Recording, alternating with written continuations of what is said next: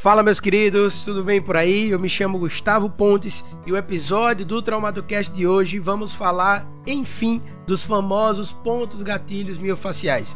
Antes de tudo, faz o seguinte, com tua mão mesmo começa a dedilhar esse teu trapézio, essa musculatura aqui de cima do ombro, do pescoço, tal. Se tu sente uma partezinha rígida, uma partezinha dura e tem dor à palpação, bem, eu te apresento um ponto gatilho. Show de bola? O que a gente precisa saber antes de tudo isso é apenas o conceito do tônus, tá? Tônus que de uma forma bem geral é o estado de tensão do músculo no repouso. É lógico que em algumas situações clínicas, uh, clínicas de rotina, tal, vão existir algumas manifestações justamente atreladas a esse tônus. Uma das famosas manifestações é a síndrome dolorosa miofacial, uh, com músculos encurtados ou contraturados, com aumento ou não do tônus, mas também da sua rigidez, contendo enfim justamente o que a gente está começando a falar, que são os pontos gatilho, tá? Uh, eu pedi para você dedilhar o teu trapézio e aí a partir do momento que tu tá dedilhando, tu sente uma partezinha rígida, isso é uma alteração do tônus e por consequência a criação, o aparecimento dos pontos gatilhos. Gustavo, o que são os pontos gatilhos? A gente vai começar explicando, a gente começa trazendo o que a literatura mostra, que são estruturas que apresentam um foco hiperirritável. Gustavo, o que é isso? É estruturas que com pouca coisa, pouca pressão, ele já começa a ficar irritado.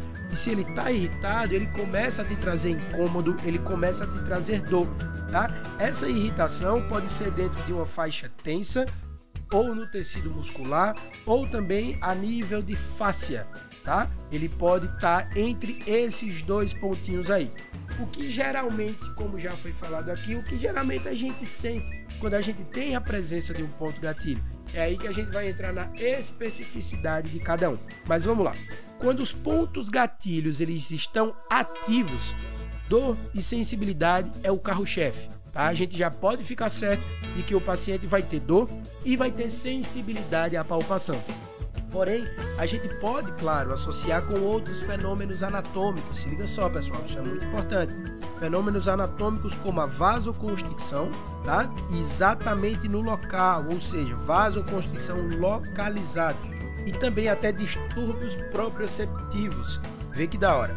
Além dessa vasoconstricção, além do dor, sensibilidade, que são o carro-chefe né, da gente, a gente também pode ter um distúrbio proprioceptivo, ou seja, sintomas de vertigem, sintomas de zumbido, a depender da localidade desse ponto gatilho e a depender também ah, da ação que ele está fazendo no corpo, ou seja, aquele prejuízo, o quanto de dor que ele está causando para esse paciente, tá? Gustavo, vamos embora agora falar das classificações. A gente estuda muito na literatura que temos diversos tipos de ponto. Eu trouxe aqui os dois mais principais, tá? Eu trouxe o ponto ativo e o ponto latente. No finalzinho a gente vai falar um pouquinho sobre o ponto satélite, mas eu garanto que você já vai entender quando eu falar desses dois pontos. Bora lá. Ponto ativo é um ponto onde tu tens dor constante, ele chega a te dar uma incapacidade muscular, ou seja, você não consegue trabalhar aquela musculatura devido àquele ponto. Se aquele teu ponto gatilho estiver doendo bastante, ele vai te dar incapacidade. Isso é uma característica muito forte do ponto ativo. A partir do momento que a gente fala do ponto latente, clinicamente a gente considera como aquele ponto silencioso, ou seja, ele não está ativado, entende? Ele não tá como. Imagina um interruptor, tá? E imagina você querer acender a luz. O ponto latente é justamente a luz apagada. A partir do momento que tu toca no interruptor, tu já acende esse ponto. É o famoso ponto que fica em silêncio. Ele pode ficar por um, dois anos, tá? A literatura fala disso por uma longa duração na presença desse ponto, mas ele também, quando ativo, ele causa dor, causa fraqueza e, por consequência, claro, aquelas restrições de movimento. Vamos falar agora bem rapidinho do ponto satélite, certo? Vamos pegar aquele exemplo do interruptor, beleza? Só que agora a gente vai colocar todos os interruptores ligados, ou seja, imagina cinco lâmpadas. Vamos ligar as cinco lâmpadas, só que o que é que a gente vai fazer? A gente vai desligar a geral da casa. Então, independente se o interruptor está ligado ou desligado, as lâmpadas vão estar desligadas porque o interruptor geral, certo, está desligado. Mas voltando ao exemplo, estamos falando de ponto satélite, tá? É muito importante você pegar esse exemplo porque isso vai te ajudar bastante.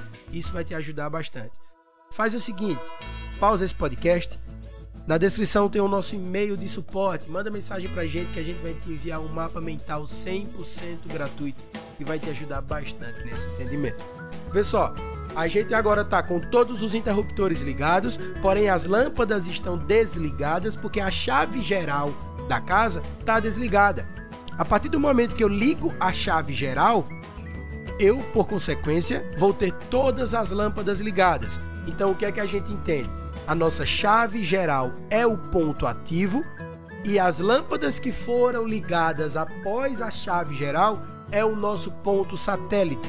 Ou seja, a gente ativa um ponto aqui e a gente tem a ativação de toda a banda tensa, justamente por conta da presença desse ponto satélite. Gustavo, sempre tem isso? Não. Vai depender bastante da capacidade, da qualidade da tua musculatura. Show de bola até aí? Já sabemos agora o que significa o tônus, já sabemos agora o que significam os pontos gatilhos, quais são os modos, né? Quais são os exemplos de pontos gatilhos que a gente tem, né? A sua classificação, mas a gente ainda não começou a conversar sobre o que pode causar esses pontos gatilhos. E é bem simples: treino inadequado, sedentarismo, postura inadequada, seja no dia a dia ou de, durante o seu trabalho, né? aquele, aquele vício de postura, tá? estresse muscular, estresse psicológico, traumas a nível de músculo também pode causar ponto gatilho. E vamos abranger mais, vamos colocar má nutrição da tua musculatura, né? vamos colocar uma falta de acompanhamento, de uma manutenção da musculatura. Tudo isso pode causar essa alteração no tônus e, por consequência, o aparecimento de ponto gatilho. Beleza, pessoal? Esse foi o nosso mais novo episódio do TraumatoCast. Tá? Espero ter tirado novamente as suas dúvidas. Vamos pegar um episódio, só que dessa vez vamos colocar ele em vídeo. Vamos colocar ele na prática lá no Instagram, no arroba g.pontesfisio, tá? Vamos colocar tudo isso na prática, onde eu vou mostrar a vocês retirando esses pontos gatilhos com diversas estratégias. Show de bola? Vamos embora que já já tem mais outro episódio do TraumatoCast. Valeu!